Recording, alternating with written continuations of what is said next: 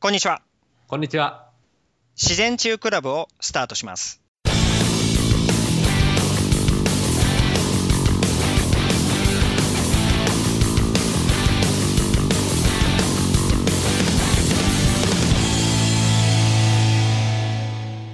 今回は7歳のゾンビホームレス少年の奇跡についてお伝えします。ケンジさん、はい。テキサス行ったことあります？テキサスは僕ないんですよ、実は。あ、そう。うん、テキサスだけ、テキサスないですね。ないですうか。ん。僕はもう何度も何度も行って、言ってます？結構特殊な街なんですよね。アメリカの保守派が集まって、ええ。で、まあ、テキサスの鉛、ああ、ありますね。もう最初に来た時は、もうテキサス人の話している、なんか英語話してるのかどうかよくわからないみたいな。テキサス人って感じですか？ああ、ええ You know what I'm saying? みたいな。ああ、ちょっと南部なまりっぽい。そうなんです。ああ、そっかそっか。そう。まあね、そんなテキサス州なんですけども、あの、そこにですね、うん。あの、デリック君っていう7歳の少年がいたんですね。はい。うん。で、結構、その、まあ、健康上の問題があって、あの、まあ、精神的な問題うん。で、あと感情的になったりとか、うん。あとはね、ひどい皮膚炎を持ってたわけなんですよ。ええで、どのぐらいひどいかっていうと、まあ、皮膚の弾力性がないくてですね、うん。関節を曲げることができないぐらい、うん。もう皮膚がボロボロだったんですよ。上げることができない。うん。伸びないってことですかじゃあ実際。そう。えでも、痒くて痒くて、えうん、で、もう書いたりとかして、うん。で、もう、肌が、うん。もう、剥がれてしまって、うん。でも自分でその剥がれた肌をこう、削ぎ落とすみたいな、へえ。あれですか、もうアトピーどころの騒ぎじゃないって感じですか？もうひどい皮膚炎だったんですよね。へうえ。んで、その、まあ、先ほどね、ちょっと精神的な問題があるっていうふうに言ったんですけども、うんえー、まあ、医者からは、統合失調症ってはい。言われたんですね。統合失調症。うん。まあ、精神分裂症っていうのは日本語では昔言われてたんですけども、なんか差別的表現だということで、統合失調症っていう名前に変わったんですけど、ああ、なるほうんまあ、あの、7歳の少年なんですけども、まあ、精神障害者のようにですね、ど。うん。近所の、まあ、周りの家とかあるわけじゃないですか。ありますね。うん。うんで、そ、外にあるゴミ箱、ゴミ箱ポコンって、まあ、置いてあるわけなんですよ。あ、そうですね。アメリカは一軒一軒の前にゴミ箱が置いてありますもんね。そうなんうですよ。んうんうん。そう。で、そのゴミ箱を開けて、あさって、そこに入っている残飯を食べていたんですね。へえ。いや、もう当然腐ってるものがやっぱあるわけですよね、きっと。ああ、それは、もううん夏場だったら結構やばいですよね、テキサスい。や、あまあ、やばいですねあ。。そう、もうな、夏のダラスなんて言ったらものすごい暑くて、蒸し暑くて、うん。ううん。ん、大変なんですけど、ああ、それでゴミ箱だったら大変なことですよね。うんで、まあ本当、そういう、ね、あの7歳の少年デリック君だったんですけど、うん。それがあることをして治ったわけなんですね。ああ、もう精神分裂症とまあ昔の言葉で言われていたり、で、もう皮膚病もひどくて、って言った人が治っちゃったってことですか？そ何かで。もう医者は、抗精神病薬、うん。まあ、あの、うつ病とかにも処方される薬なんですけど、その薬を飲ませてたんだけど、全然治らなかったわけなんですよ。あああ、一応そういう精神病の薬は摂取したんですね、ずっと。そうなんですよ。でも、あることを機会に薬を弾薬して、うん。肌が普通に戻って、精神が回復してしまったんですよ。へえ。それ大したもんですね。かなり長い時間やっぱ苦しんだわけですよね、きっと。おそらく。そうですね。うん。うん。子供の頃からっていうことでね、7歳までずっとそうだったんですけど、そう。で、それが何かって言ったら、結局、グルテンだったわけなんですよ。おー、グルテンか。で、食生活をグルテンと乳製品、うん。うん、それを摂取することをやめたら、うん。改善したわけなんですね。なるほど。それで、まあ、薬も飲まなくてよくなったしって感じです。うん。そう。うん。だなんかね、その、不思議なことが起きるわけなんですよね。グルテンっていうのはね。んそうですね。一見したら、何なんだって感じですもんね。そうん。う。で、ほらよくね、自然治癒クラブっていうね、あの、まあ運営してるわけじゃないですか。そうですね。しかもクラブ漢字ですからね。クラブ漢字だし、何なのみたいな。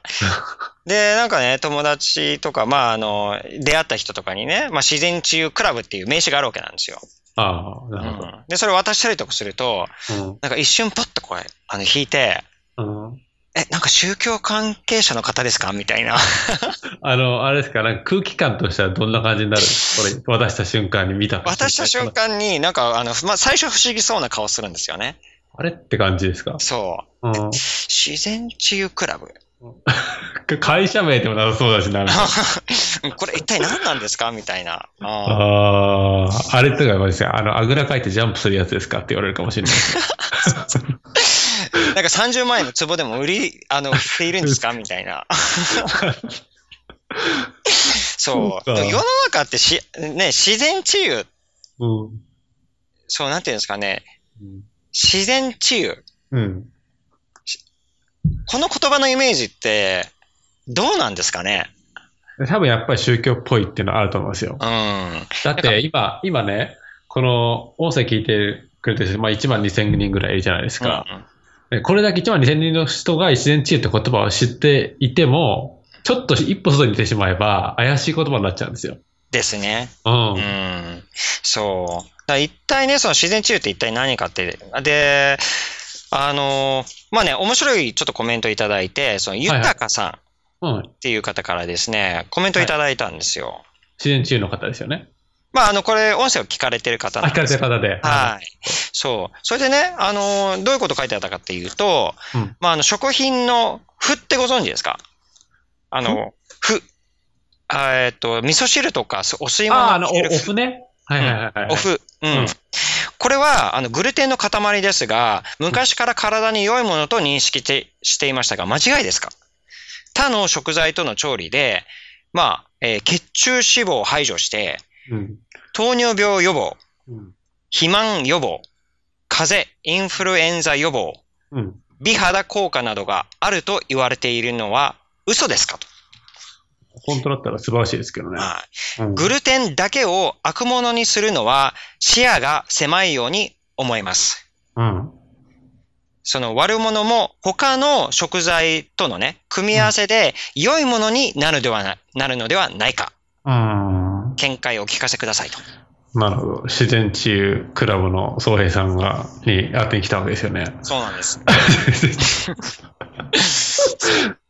そうか。まあでも言ってることは、うん。うんなんかよくわかるなっていう気はしますね。。そううん。でこういう質問も出ますよね。うん。うんやっぱりあの、そうやって疑問を持たれるっていうことすごすっごい素晴らしくて、うん、で、やっぱりその僕自身が言ってることが間違ってるのではないかっていうね、その疑いの目で見るっていうのはすごい大切なことだと思うんですね。大切。それはすごく大切。うん。そう。で、だから世の中のメディアの情報っていうのも同じように合っているのかどうかっていうに疑いを持ちながら見ていただきたいっていうことですよね。その通りですね。そう。うん、で、まあ、あのーこうやってね、今、自然中クラブでお伝えしていることというのは、うんあのーまあ、僕自身がちゃんと、えーまあ、調べて、うん。で、まあ、間違いない、えーことっていう、うん。確信したものをこうお伝えしているんですね。うん。なるほど。うん。うん。例えば、なんか、じゃあ30万円の壺でうん。健康になれます。はい。で、ケンジさんもし、あの、僕がその壺どうですかって言ったらどう思います？まあ、宗江さんに言われたら、うーん、多分買わないですね。うん。宗江さんに言われたら。宗江さんはなぜかというと、その自然治癒とか、そういうのをすごく勉強してる人だから、宗江さんに言われたら買わないですけど、例えば僕の知らない世界ありますね。スピリチュアルとか、うんうんそういう人に言われた時に、もし自分にそこに痛みがあったら、そのツボを買って解決的な何か僕の痛みを解決するものがあったら、うんちょっと頼ってみようかなって思っちゃうかもしれないですね。うんまずどうします？その人に。その人に、えーっと、まあ、どういう、どうしてそうなるのかっていうのを多分僕の場合聞いてしまうかもしれないですね。ですよね。うん。で、それ説明してもらって、いや、こうこうこうだから健康になれるんですってうん。聞いてどう、あの、どうします？うーんまあ、これ人それぞれ違うと思うんですけど、うんあの僕の場合はそそんなにあの、その理論にこだわらないですね、僕うんうは。んうん。そう、あの、で、まあ、ツボをとりあえず多分、まあ自分が欲しいと思ったら買ってみて、それでなんかダメだったらやっぱこんなもんか、ということもあるだろうし、買ってみてなんかその痛みが解決したら、あ、これすっげえツボだったってなるなると思うんですけどね。すごいすごい。そう、でも人によってはやっぱりね、あの、え、それじゃ納得できないよって人もたくさんいると思うんですね。うん。そうですね。だから、あの、まず、その、まあ、ツボがどうして健康になるかって、ここのところっていうのを僕はなぜそういうふうになるかっていう、まあ、理論的根拠、科学的根拠、うん。うん。うん、そういうものをすごい重視するんですね。うん。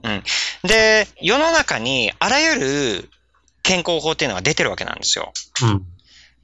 なんか、まあ、その、豊さんがおっしゃってる通り、食べ合わせがいいんじゃないかとか、うん。ねえーマクロビがいいんじゃないかとか、なるほど。えー、なんだよ、糖質制限食がいいんではないかとか、まああ、あらゆる、その、方法とか、理論とか、うん。まあね、あの、えー、チョコバナナダイエットがいいのかとかね。チョコバナナじゃないですよ。朝バナナですよ。朝バナナか、そう朝にバナナ、そう。そう。だけど、僕がこうやって自然治癒でお伝ええーするっていうのは、あの、まずその、あ方法論っていうものが科学的根拠あるかっていうところが一番キーなんですね。なるほど。で、それがないと、うん。要するに、食べ合わせが良いものになるかっていうのはうん、僕の結論から言ったらわからないわけなんですよ。ああ、科学的根拠がまずないと。うん。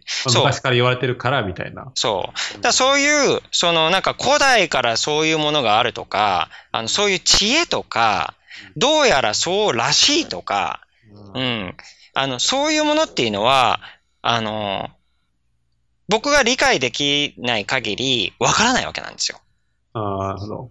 そう。で、今回だから自然治癒でお伝えしてるっていうのは、もう、その、科学的根拠があって、で、もう世界の権威のある、その、えーね、セリアク病を最初に発見した人とか、そういう人たちの意見を聞いて、で、さらにそのインターネットとかであのリサーチして、他の人がどう言ってるのかっていうのも確認取りながら、あの、あ、これは間違いないなとうん。いうものだけに絞ってお伝えしてるので、うん。だから僕はやっぱりあの、そう言われてしまうと視野が狭いうん。ということは、まあ間違いないんじゃないかなっていうふうに思いますよね。うん。なるほど、なるほど。うん。そうですよね。確かに。うん。でもそうやって指摘することはすごく大切だし、疑問を持つこともすごく大切ですよね。そうですね。ううんん。で、まあ自然治癒でね、まあこれまで、まあ2ヶ月ぐらい、あの、もうなえー結構な量をお伝えしてきましたけど、別にあの、グルテンだけがっていう話ではないんですよ。そう。うん。で、これまでいろいろ話してきた中で、まあ血糖値がどうだとかね、食材がどうだとか、ね、食品過敏が起こしてしまうとか、リキーガットが起きてしまうとか、で、ストレスがどう影響させるのかとか、もううんあらゆるものが関わってくるわけなんですけども、すべてはやっぱりライフスタイルなんですね。うんライフスタイルだけが、あの、やっぱ健康を決めていくっていうのは、僕は、あの、確信していることなんですけども、うん今回は、うんあの、まあ、せっかくね、グルテンだけを悪者にするのはっていうふうに言ってますので、あの、うんこれは、これだけは、うん。グルテンだけは悪者にすることが、僕はできるって思ってるわけなんですね。ああ、なるほど。ん裏、裏取りをしてって感じです。はい。うん。なので、ちょっとそれについて、あのお伝えしていきたいなっていうふうに思います。うん。はい。でね、まあ、あの、7歳のね、少年。うん。うん。結構グルテンフリーで解決したっていうことなんですけども、あのー結局これグルテンの根拠って一体何かっていうとですね、うん。えー、まあ2000年にもうこれ大発見があったわけなんですよ。うん。で、これは何かっていうと、そのまあドクター、あのファサノさんっていう人が、これメリーランド大学のまあ医学部の小児科教授うん。であり、あの、まあ生理学の教授でもあるわけなんですけども、うん。あの、この研究チームが、えー、ゾヌリンっていう、まあ、物質を発見したわけなんですね。どんなりゾヌリン。うん。で、このゾヌリンというのは一体何かっていうとですね、あの、これが結局リーキーガットを起こす物質であるっていうのを特定したわけなんですね。うん、なるほど。うん。で、まあ、腸っていうのは、あの、まあ、一般的には、ね、小学校の頃に習うのは、まあ、胃で、ね、なんか消化されて、うん、で、うん、えー、まあ、腸に入っていって、で、その栄養素が、うん、えー、吸収されて血液に入っていく。うん。まあ、こういう消化器官の、あのー、ものだっていうに言われてたわけなんですよ。うん。うん。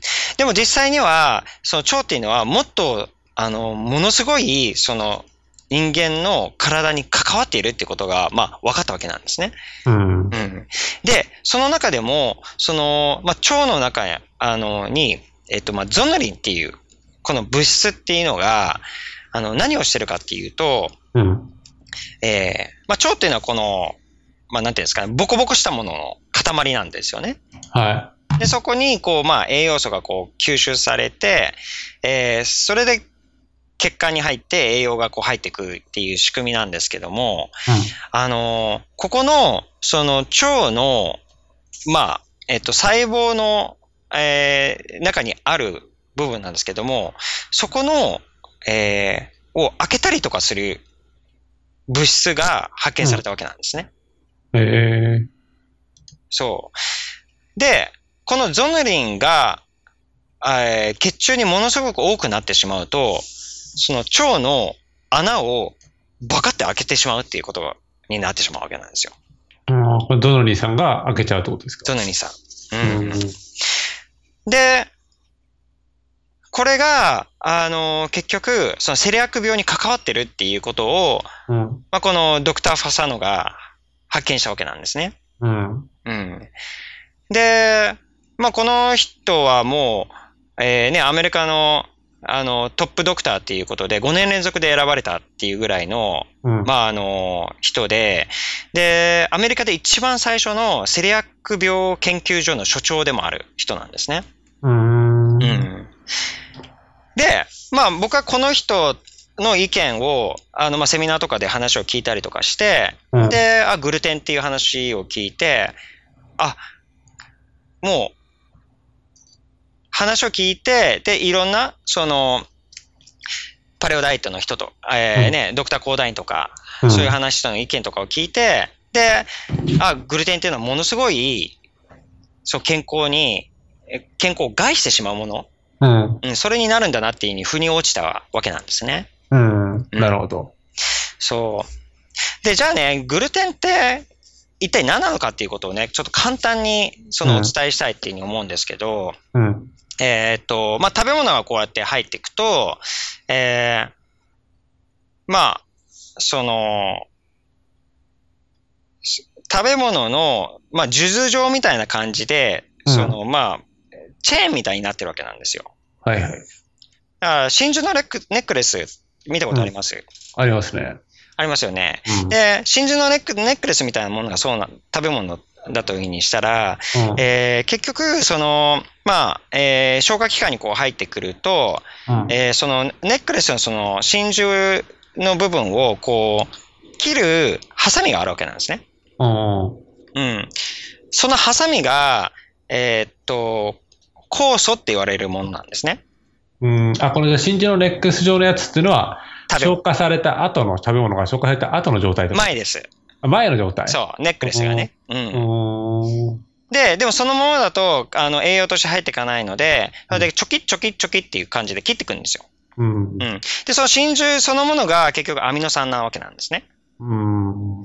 で、それでちょきちょきちょきっていうふうにこう切っていくわけなんですけど、うん、で、また、そのちょっと切られた後に、まあ一つ一つ切っていく、また別の酵素っていうのがこう出てきて、ハサミでこう切っていって、で、その、あの、切られた、まあ、真珠が血液に入っていって、で、それが、まあ、あの、えー、ホルモンになったり、えー、あの、細胞の構成する物質になったりとか、あの、神経伝達物質になったりとか、うん、そういうことになっていくんですね。なるほど。うん、そうか。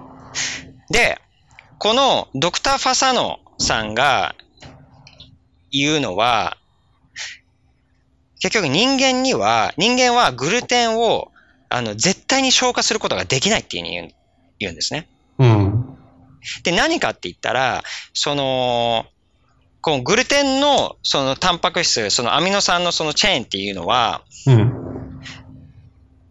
そのチェーンを切るハサミがないんだと。ああ、グルテンの場合は。グルテンの場合は。うん。うん。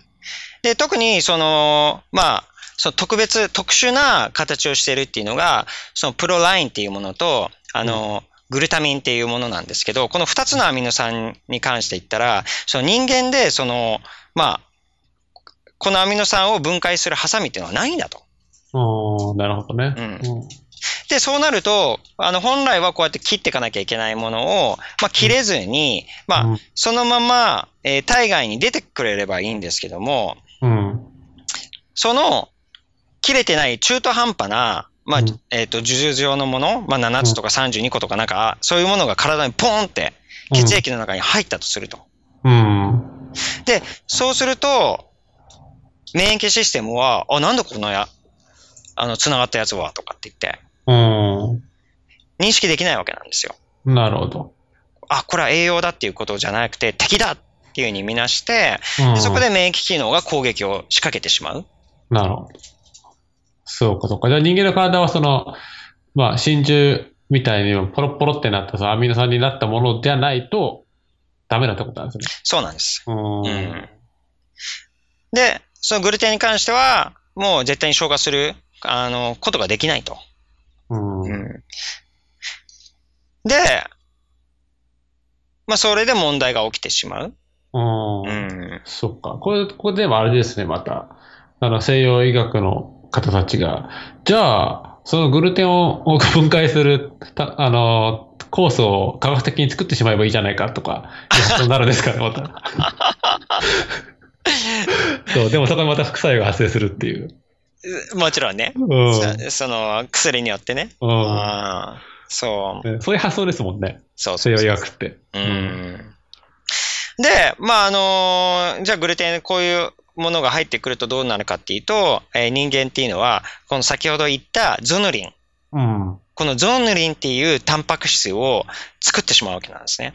どのリンっていうのはタンパク質。はい。うん。そっか。そう。で、これが、まあ、どうするかっていうと、えーまあ、腸の壁の、うん。まあ、えっ、と、密着結合って言われているものなんですけど、その、うんこう、くっついてるところこれ、はいはいそれで、その毒がこう入ってこないように、もうこう、ちゃんとこう締めてるわけなんですよ。バリアになってる。あバリアになって、うん、で、そのちゃんと切られた、その真珠だけが、こう入ってこれるように、うんえーうんちっちゃいやつだけがこう入れるようにしてるわけなんですね。ああ、なるほど。で要は、あの、まあ、簡単に言うと、ちょっと網目みたいになってるみたいな感じですかね。そうなんですよね。うん。うんで、だけど、そのグルテンが入ってくることによって、ゾニュリンがこうやって、あの、出てきてしまうと、うん、ここの穴が、あの、大きくなってわけしまうわけなんですよ。ああ、なるほどうね。ん。うん。そう。で、そして、あの、本来はこの網の目がちっちゃければ、入っちゃいけない毒素とか、未消化のタンパク質とか、そういうものが血液に入ることを防いでくれてるわけなんですね。うん。だから人間の免疫企業の70%か80%っていうのは腸から来るっていうのはこういうわけなんですよ。なるほどうね。ん。そっかそっか。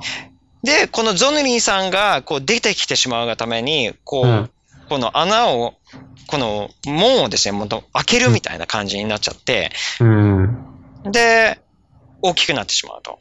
あれですか、なんか、セーターとかをグイッグイって引っ張って、ちょっとゆるゆるになっちゃうか、ダボダボになっちゃう感じですか？そうですね。あうん。で、その開いたとこからもう余裕で、ああの、風も通してしまうし、みたいな感じになりますよね。。うん確かうに。ん。で、そうやって血液に、まあ、毒とか、うん未消化のタンパク質とか、うんバクテリアとか、えーね、感染の菌とか、うんそういうものがこう入っていってしまうまうわけなんですよ。だから病気を引く引き起こしやすいかあ環境になっちゃうんですね。ですね。うん。うん。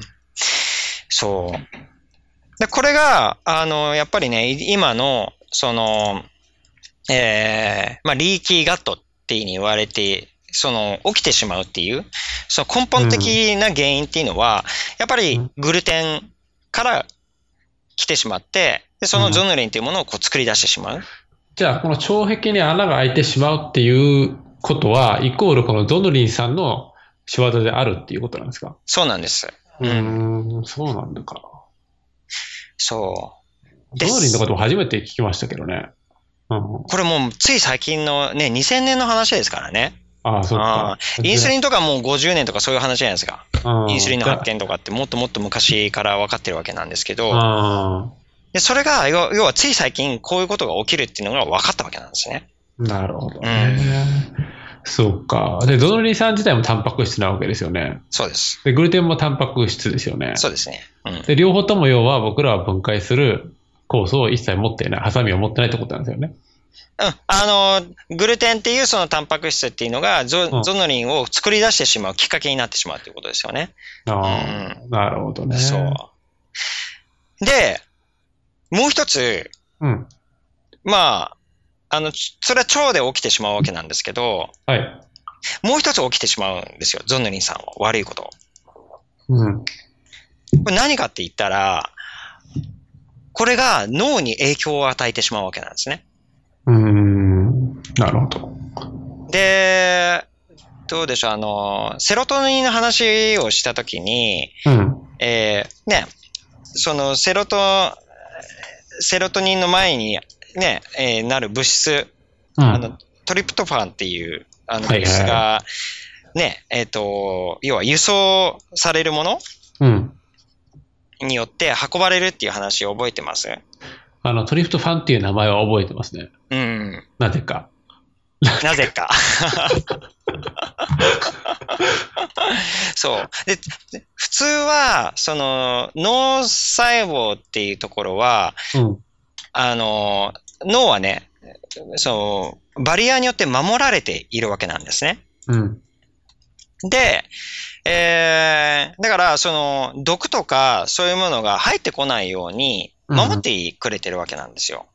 まああの、腸壁と同じような感じですか？同じなんですよ。うんう。ん。これがまあ、あの、血液脳関門って言われるものなんですね。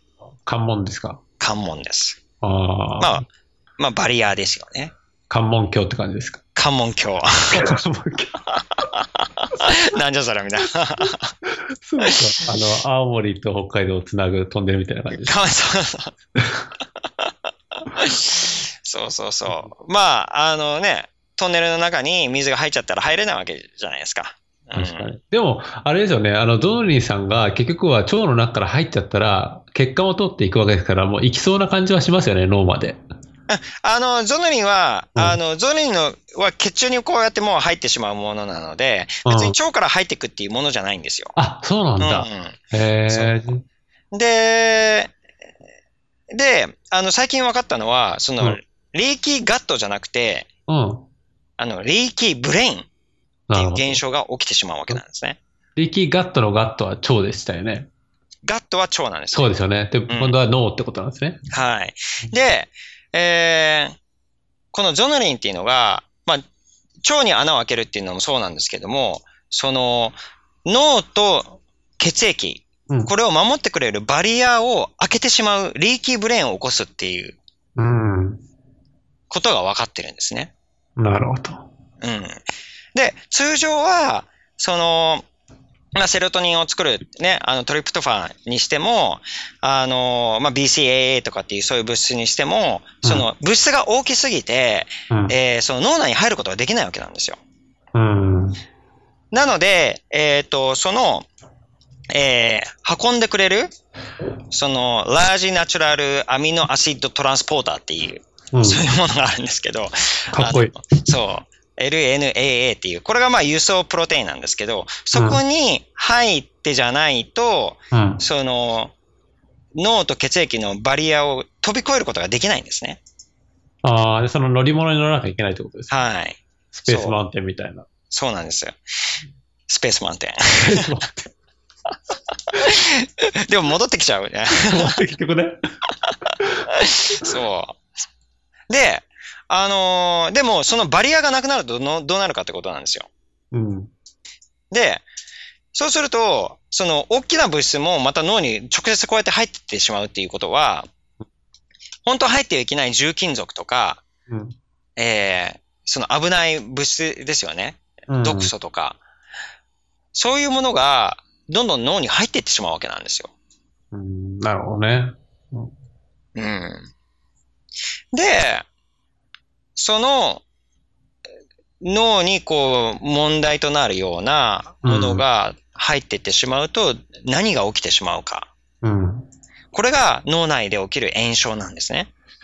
うん。あ、でもあれですね。もう、要はもう脳漏れが起きてるわけですもんね。脳漏れですよ。うん。そりゃもう何が入ってきたらどうなるっていうのはもう、なんか想像がつくというか、非常に危険な状態なんだなっていうのは、なんとなく想像できますよね。そうなんです。うん。で、この、まあ、リーキーブレーンっていうものは、あの、結構、要は、怖い状態になってしまうわけなんですよ。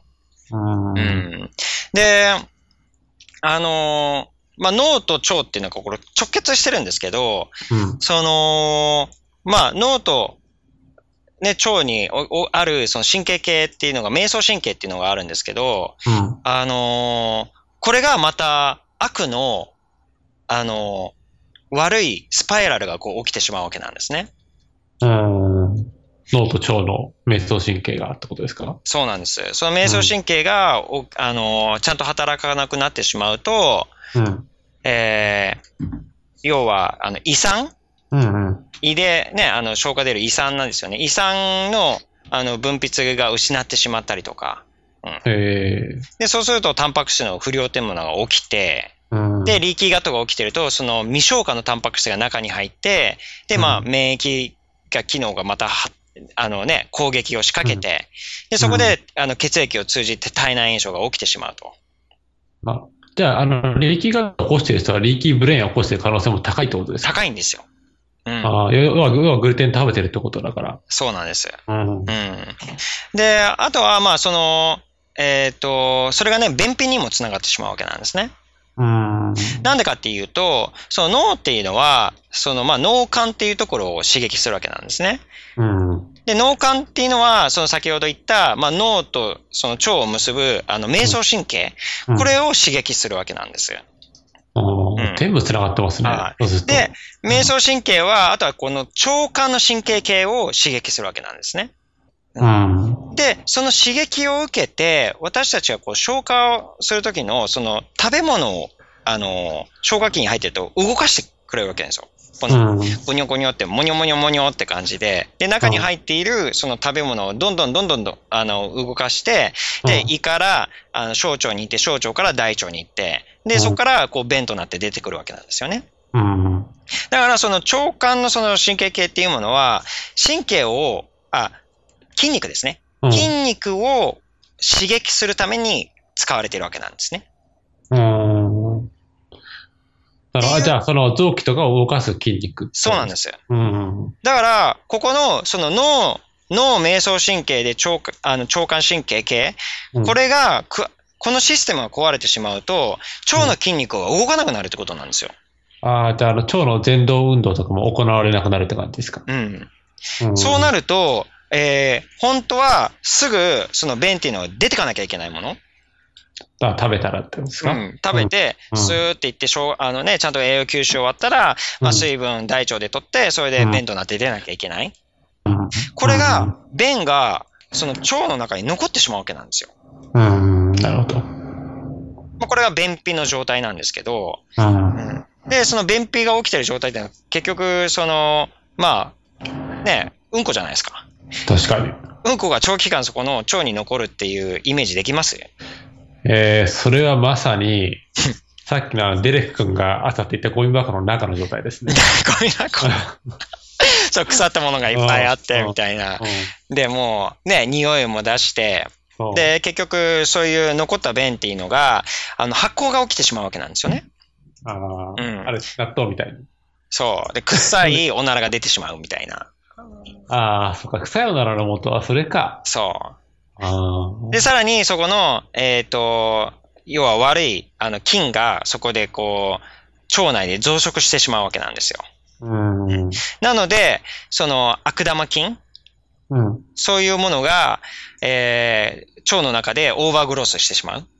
ああ、まあ、要は、もう、なんていうかな、すごく増えすぎちゃうって感じですか？そうなんです。うん。うん増殖、増殖しまくりって感じですか？増殖しまくりです。増殖キャンペーンって感じですか？キャンペーン中みたいな。そうか。そう。えー、でそうするとあうん。うん。さらに、そのリーキーガットを起こしてしまうわけなんですよ。うん、うん、そうか。じゃあ、あの、あれですね、女性の人が、あの、便秘気味だから、ちょっとダイバー飲みましょうかねって言ってるぐらいじゃ解決するわけないよっていう感じですか？そうなんですよ。うん。うん。だ非常に怖いんですね。あのー要は、最初はそのリーキーガット、ね、あの、ジョネリンから出てくるそのリーキーガットとかで、で、えーゾヌリンが大量発生していくと、その脳の中でね、リーキーブレインっていうものが起きて、で、うんそのリーキーブレインで、その脳内に、えー本当は入ってはいけない、その敵がこう入っていってしまうと。うん。で、敵が入るってことによって、それが炎症を引き起こすわけなんですよ。で、うん炎症が、その結局神経系の機能を、あの、動かさなくしてしまうわけなんですね。破壊してしまうわけなんですよ。うん。で、それが結局迷走神経、で、あと腸管の神経系。で、そして、その、それが破壊されることによって、腸の筋肉、これが動かなくなってしまう。あで、さらに、その、便とかが溜まってしまって、その、まあ、悪玉菌のオーバーグロースっていうのが、またさらなるリーキー型を起こしてしまう。あ。うん。ものすごい悪循環。もうそうですね。あの、デメリットしかないですね、もう。うんそうなると。そうなんですよ。そうなんです。変なおじさんそうなんです。そか。う。で、あとね、やっぱり、あのーなんていうんですかね、その脳内炎症っていうのは、あの、結構怖い状態なんですよね。うん。うん。で、まあ、何かっていうと、あの、まあ、先ほど、そのバリアがあるって言ったわけじゃないですか。で、血液中っていうのは、あの、まあ、病気から守る、その、まあ、免疫系として、白血球っていう、聞いたことありますああ、あります、あります。白血球。うん。そう。で、白血球が、まあ、いろんなバクテリアとか来たら、こあの、そうやってね、殺したりとかしたりしてるんですけども、うん実は、脳には白血球が入らないようにできてるんですね。あ、そうなんだ。そう。へえ。脳内にはないんですよ。ゼロ。ゼロ。へえ。でも、その代わり、うんその代わりですね、うんあの、脳内である、その免疫機能を担う、あの、ものがあるんですね。うん。それが、あの、まあ、ミクログリアっていうものなんですね。おーなんか、聞いたこと名前はかなり。ミクログリア。なんかガン、ガンダムの敵キャラみたいな感じ。ガンダム敵キャラ。まあ、横文字かっこいい。そう。でもこれね、本来はあの大切なもんなんですよ。だから、その免疫系なんで、あの、なんか変なものが入ってきたら、それでこう、脳内をこう清掃してくれたりとか、えあの、そういう、あの、ものをやってくれるんですね。ー、自動で清掃してくれる感じですか？清掃。で、あとは、ね、ニューロンの修復をね、助けてくれるようなものを放出したりとか、そすごいじゃないですか。そう。すごいんですよ。うん。で、さらに、あの、ほら、神経細胞うん。あるわけじゃないですか。神経細胞1に対して、この、まあ、あの、ミクログリアをね、担う、そのグリア細胞っていうのがあるんですけど、はい。それが10倍あるわけなんですよ。10個。あー、なるほど。うん。だから、その脳の中でかなり、うん。あの、もう重さで言ったら50%以上がグリア細胞になっているので、あの、かなりだからこれによって、えー、その、まあ、脳が組織、あの、構成されてるっていうことなんですね。あー、確かあの、前なんか講座でその脳の重さが1600だか800グラムとか言ってませんでしたっけ？脳の重さは 1350g ですね。ああ、そっか。じゃあ、それの50%以上がグリア細胞さん。です。ってことは、720とか30グラム以上。グリア細胞。えー、結構な量ですね。うん。うん。そうなんですよ。で、ただし、あの、まあ、先ほど言った、あれなんですよ。このグリア細胞が、結局毒がいっぱい入ってくると、グリア細胞あの、ミクログリアが活性化してしまうわけなんですね。うん。で、この過剰な活動が起きてしまうと、これが、ま、脳内炎症につながってしまうわけなんですよ。なんか微妙ですね、それ。うん。うん。こあの、いつだか、その、免疫の役割っていうお話ししたと思うんですよ。はいはいはい。免疫の役割っていうのは、仕事をしないことなんですよ。うん。でつまり、その、まあ、免疫がもいあったとしても、毒が入ってこなければ、免疫が仕事しないわけじゃないですか。そうですね。必要ないですね。うん。だからアメリカも軍隊があるけど、ねう、ん空軍、ね、陸軍、海軍、うん。まあ、マリーンとかいろいろあるわけなんですけども、うん。で、彼らが、なんかもう24時間ずっと働きっぱなしだったら、うん。今のこの世の中どうなっちゃうのみたいな感じじゃないですか。確かにそうです。あもっと短いので言うと、ロスの啓発は忙しいけど、ビバリーヒルズの啓発は結構のんびりしてるなって感じですよね。そう。うん、それが反映デトロイトのの警察なんて大変じゃないかみたいな感大変そう。じ。そう。日本で言ったら多分あの、道頓堀の近くとか忙しくてみたいな感じでね。沖縄は結構暇かなみたいな。そううん。で、結局それなんですよ。うん。だから、免疫とか免疫系のものが動いてしまってるっていうのは、それはなんか戦う敵がそこにいっぱいあるっていうことなんですね。うん。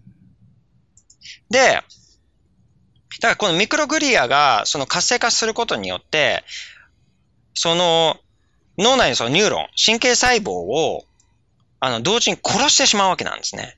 うん。で、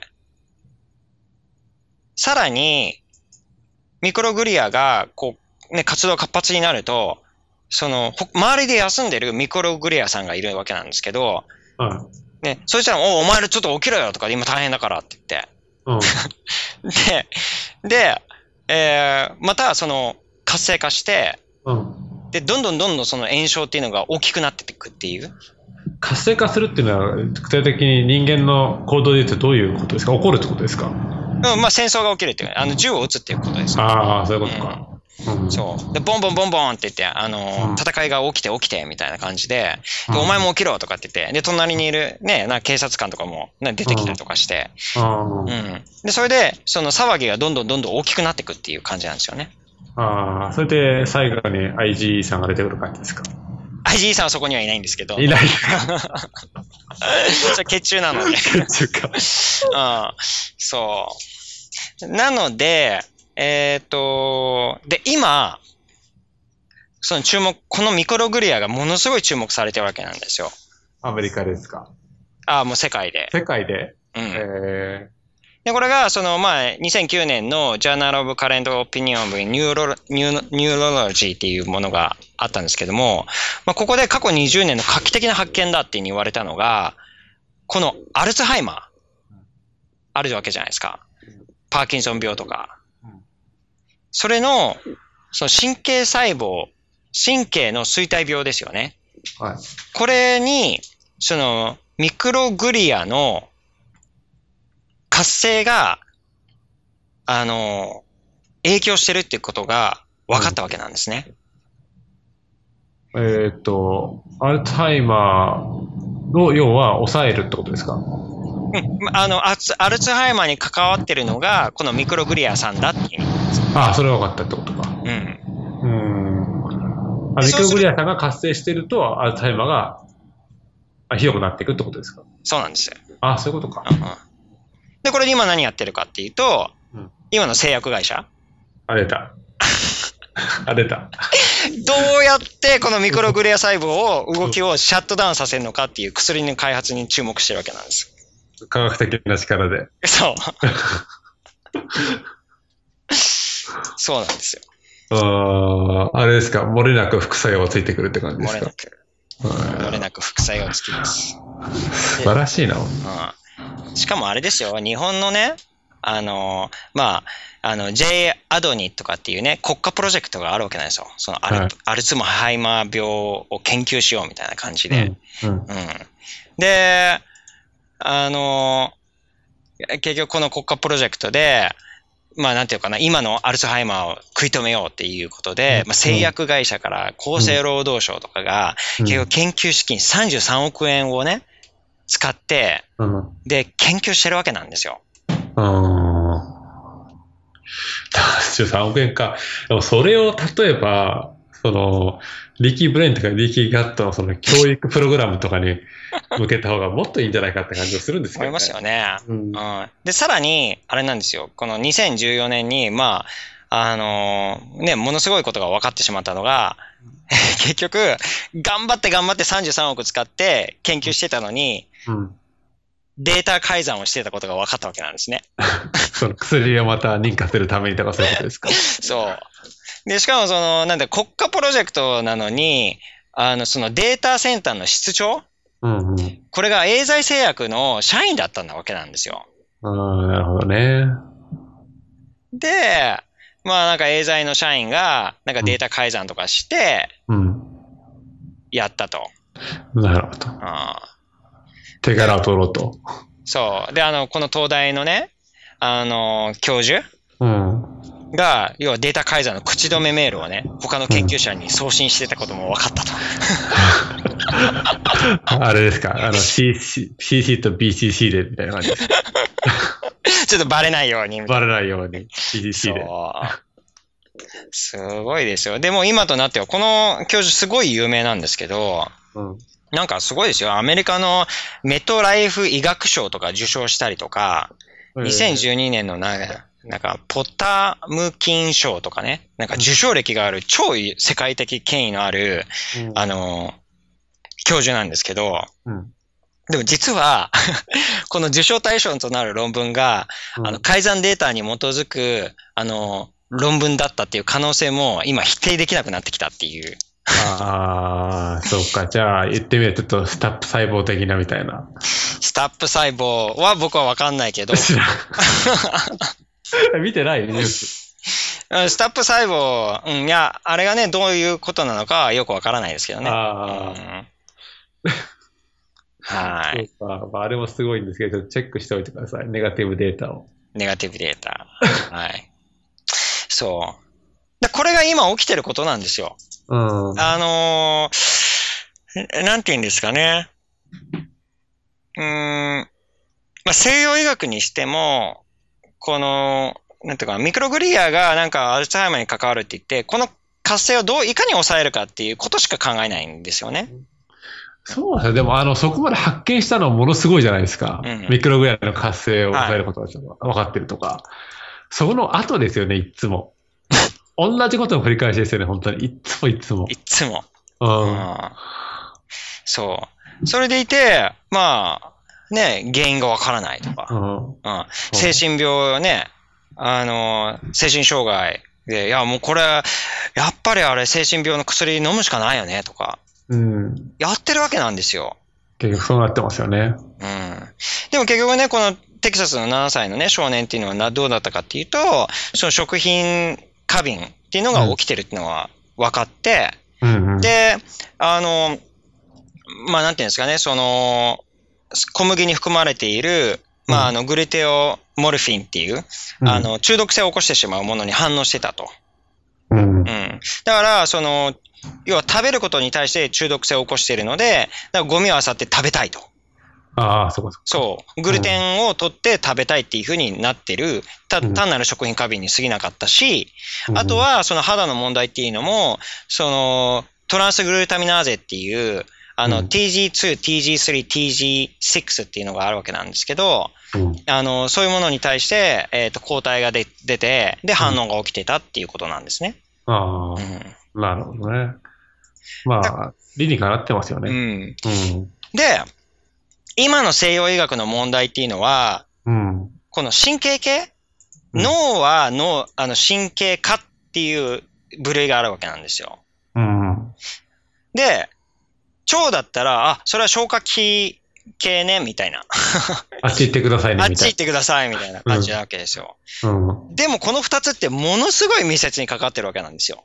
ああ、そっか。じゃあ西洋医学はもうそれを完全にうん。もう分別してるって感じですか？そう。で、あの、じゃあ精神薬飲みましょうとか、あ抗うつ剤飲みましょうとか、うんあ、でもそれ、その問題多いですね。ああの、自然治癒に連絡してくれる人でその問題多くないですか？多いですよ。なんか、うつ、うつ、抗うつ剤ばっか飲まされてるみたいな人いますよね、たくさん。う。うんん。だそこら辺の部分っていうのが、やっぱホルモンのバランス、えー結局、甲状腺ホルモンが出なくなってしまう。甲状腺異常が起きてしまうと、要は代謝ホルモンが出ないので、それがその元気が出なくなったり、あの、まあ、うつ、うつのような症状が出てしまったりとか、うん。ううん。ん。そういうところっていうのが出てくるわけなんですよ。でも、これをやっぱ見逃してしまうわけなんですね。うん。で、それと同時に、やはり、えーまあ、ね、東洋医学とかっていう分野うん。とかでもそうなんですけども、そのね、針お灸とかでも、じゃあ、め、それ、針お灸とかを使って免疫機能を上げましょうとうん。いうふうなところはやってるんですけど、じゃあそもそも、その自己免疫疾患っていうのはどうして起きてしまうのか？うん。なんで、その腸の中の問題が起きてしまうのか？うん。そこを無視した形でやっていて、で、本当の原因となる毒ですよね。まあ、うんつまりこれは、毒の食べ物。うん。これを食べ続けてる限り、サプリメントを取っても、ハーブ取っても、うん。ね、針やってもうん。意味がないわけなんですよ。確かに。で、脳内の炎症が起きててパーキンソンの問題があるとかって言っても、じゃあそこで、じゃあミクログリアをね、うん。ないかに活性を抑えるかっていう薬を開発しようとしたって、結局その炎症を起こしてる元となるもの、うん。うん。まあ、今回はグルテンですよね。このグルテンっていうものを食べ続ける限り脳内で炎症が起きてしまうわけなんですよ。うん。で、ここが今、その完全に、その西洋映画にしても、そのまあ自然派とかって言われてる部分にしても、あとうん食事法とかっていうところ分野にしても、うん。ね、針お灸にしても、じゃあサプリメントはどうだとか、ハーブはどうだとか、うん。これ全部が遅れてるわけなんですよ。なるほどね。まあ、その本質を要は、まあ、見失ってるっていうか、まだ見つけられてないって感じですか。そうなんです。うん。うん。どうですか今回の話は？今回の話、いやー、なんかグルテンに対しては、小江さん熱いなと思って聞いたんですけど。熱いなと思って聞いたんだけど。そう。そう。でもまあ、確かにその通りですよね。本当に。あのー、日本の情報、まあ僕は小江さんから聞いて、まあ分かったことですけど、日本の情報はかなり遅れてるなっていうのは感じますね。やっぱ質問の内容を聞いてても。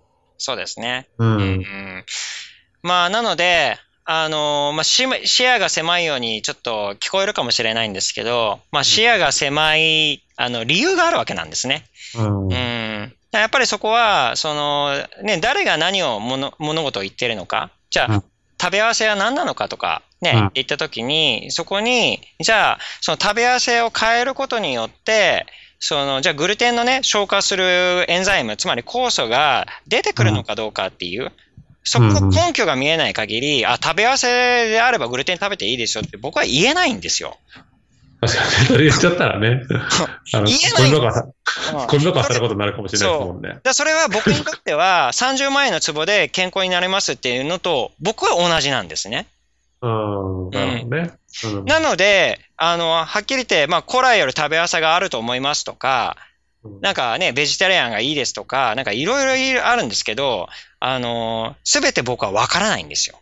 うん、そう。まあ中には、もしかしたら科学的に分析したら合ってるのもあるかもしれないですよね。そうですね。うん、それは知らないだけであって。そうなんです。だかうん、ら僕は今伝えてるっていうのは、僕は知ってることしか伝えてないので、うん。だそういう意味で言うと、やはり、あの、その、す視野が狭い分野の中でしか、ちょっと今僕はお話ができないっていうことですね。ああ、じゃああれですか。うなぎと梅干し食べたらダメなんですか？とか言われたらどうするんですか？わ、あの、わかりませんと。スイカと天ぷらはダメなんでしょうか？そうなんか食べ合わせによって癌が起きるとかね。あ、ありました。あ、そう。あのー 思い出したんだけど、ハムエッグは癌になるっていう話は聞いたことあります？あ、そうなの？もうハムエッグを食べ続けると癌になるっていう、なんか食べ合わせの話もあったりとか、うん。うん。そう。あと、大根おろしとサンマ。サンマね。ああ。そうそう。あの怖がって僕も下げたんですけど。根拠もないけど。はい。僕は知りません。はい。知りません。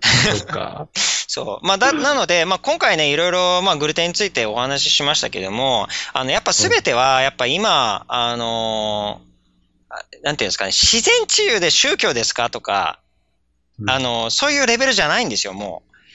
あの 食事で治るとは思わないとか、そういうレベルじゃないんですよ。うん。あの、あまりにもやっぱり、だ今のその免疫学と、その、要は神経学ですね。ここの分野が、あの、かなり発達してきたので、それがどう、その影響を与えるのか、で、どう炎症を起こしてしまうのか、はい。で、そうすることによって、やっぱり、あの、すべては、やっぱ免疫機能の自己免疫であったり、自己免疫反応であったり、自己免疫疾患なんですよ。うん。うん。それが体内の炎症を起こしてしまう。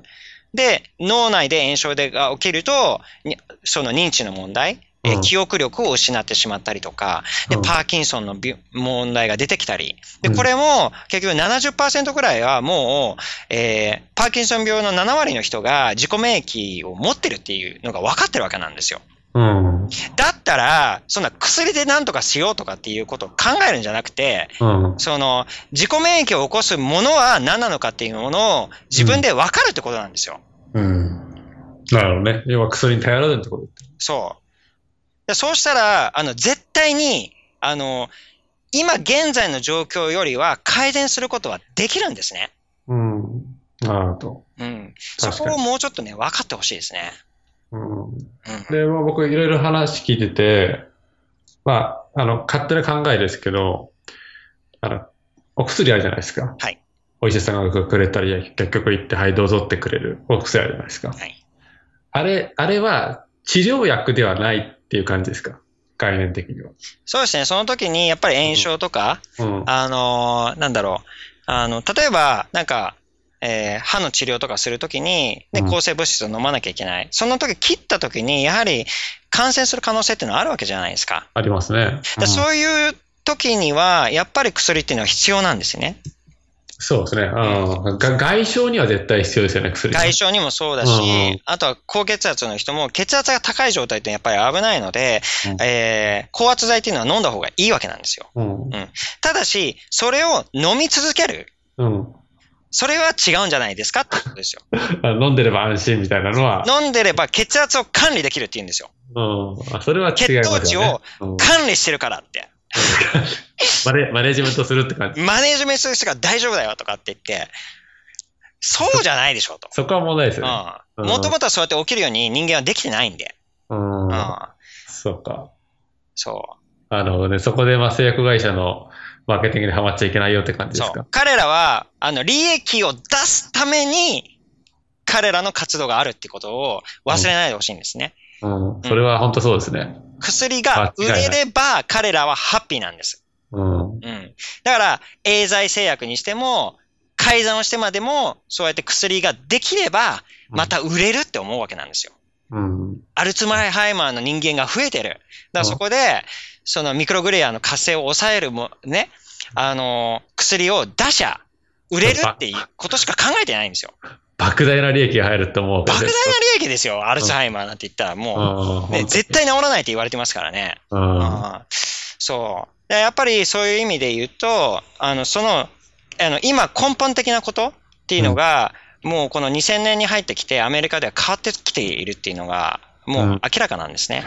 それを、やっぱ、あの、少しでも多くの人に知ってもらいたいと思うので、うん今回8月の中旬ですね、はい。えーに日本に帰って、あの、うんグルテンフリー2.0セミナー。ここで、まあ今アメリカで起きている、あのーもう、こ、ね、これどころの話じゃないんですよ。これであたふたしてる場合じゃないよ。そう。もっとすごいことが起きてるってことを、うん。あの、セミナーでね、あうの、すべてお伝えしたいなって思うので、えーぜひね、そのセミナー会場でお会いできればっていうふうに思います。あー。直伝って感じですか？はい。直接会ってお話って感じですか？ね、なんかお会いできたらいいなっていうふうに思いますので、ははい。質問攻めに合いますよ、きっと。あ、ぜひぜひ。ぜひはい。ぜひぜひお願いしたいし、うんで、あの、まあ、ちょっとお伝えしたいきたいというのは、うん今日本で流行ってるあの健康法っていうのは、あまりにも遅れてるんですね。うん。うん。糖質制限食っていう、あの、あの話っていうのは、えー今から20年前にはやアメリカで流行った話なんですよ。で最近、そんな熱いんですか？糖質制限食っていうのが日本で。糖質制限食っていうのはもう書店で行ったら、あうんのどこにでも置いてあるっていう感じですよね。えうんで、糖質にフォーカスを置いて、糖質を、えーまあ、まだマシな健康法ですよ。ー、ああ、そうなんだ。うん、だけど、なんか人工甘味料 OK とかね。うん。あの、なんか、グリセミックインデックスだけにフォーカスを置いて、本当は食べなきゃいけないもの、それ糖質高いからダメだとかって言ったりとかしてるんですよ。ああ、なるほどね。うん、でそういうレベルの話をしてるので、あの、まだまだ遅れてるし、で、僕が今こうやってね、お伝えしてるっていうのは、おそらく、多分日本では、今から10年後うん。15年後に一般の人の耳に入るかな入るっていう感じの話ですね。ああ。だからそれをやっぱいち早くね、先取りして、うん。で、それをちゃんと自分のものとして、うん、で、これさえ知れば、やっぱ将来、あの、医者と薬に頼る必要がない人生を送ることができるんですね。なるほどうん。確かにね。だって今、例えば50の人いたら、65になってから知るってことになっちゃいますもんね。はい。80の人は95ですよ。それじゃあちょっともったいないじゃないかって感じですよね。もったいない。もうだから今知っといてくださいという話なので、ぜひね、あの、セミナー会場でお会いできればっていうふうに思います。はい。じゃあですね、あの、今回ちょっと長くなりましたけども、えー終わりにしたいと思います。はい。ありがとうございました。ありがとうございました。